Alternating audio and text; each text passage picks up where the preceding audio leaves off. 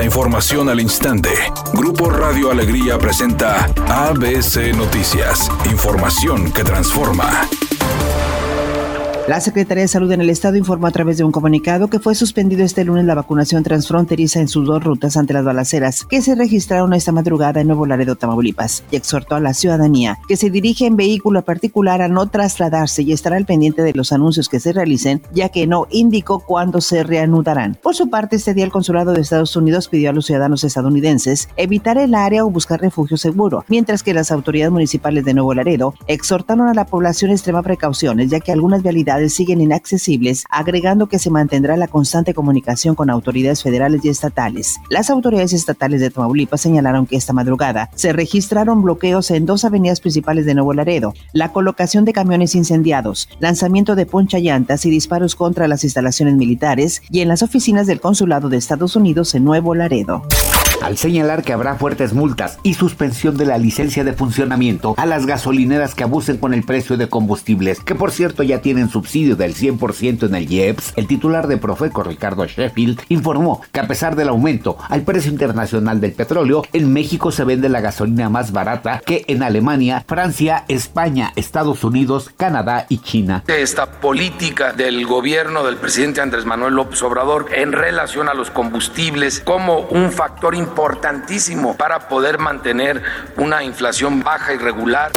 Editorial ABC con Eduardo Garza. Las clínicas y hospitales del Instituto Mexicano del Seguro Social en Nuevo León están sin el cuadro básico de medicamentos, sin atención médica adecuada, con largas fechas de espera para cirugía, sin tratamiento para el cáncer. Ya corrieron a la delegada por ineficiente y pusieron a otro doctor, pero resultó tan malo el uno como el otro. Pobres de los derechohabientes del Instituto Mexicano del Seguro Social, sin medicamentos y con malos tratos. Así están las cosas en blanco y negro en las clínicas y hospitales del Seguro Social en Nuevo León. ABC Deportes informa, no más invictos en el fútbol mexicano. El día de ayer el equipo de Puebla era el último que mantenía esa etiqueta. Pierde con el equipo de San Luis en el último momento, en la última jugada del partido. Reciben el gol, la derrota de 2 por 1 y se acabaron los invictos en el fútbol mexicano. En la tabla general, Pachuca es número 1, Puebla número 2, Tigres número 3, mientras que los Rayados están ubicados en la octava posición.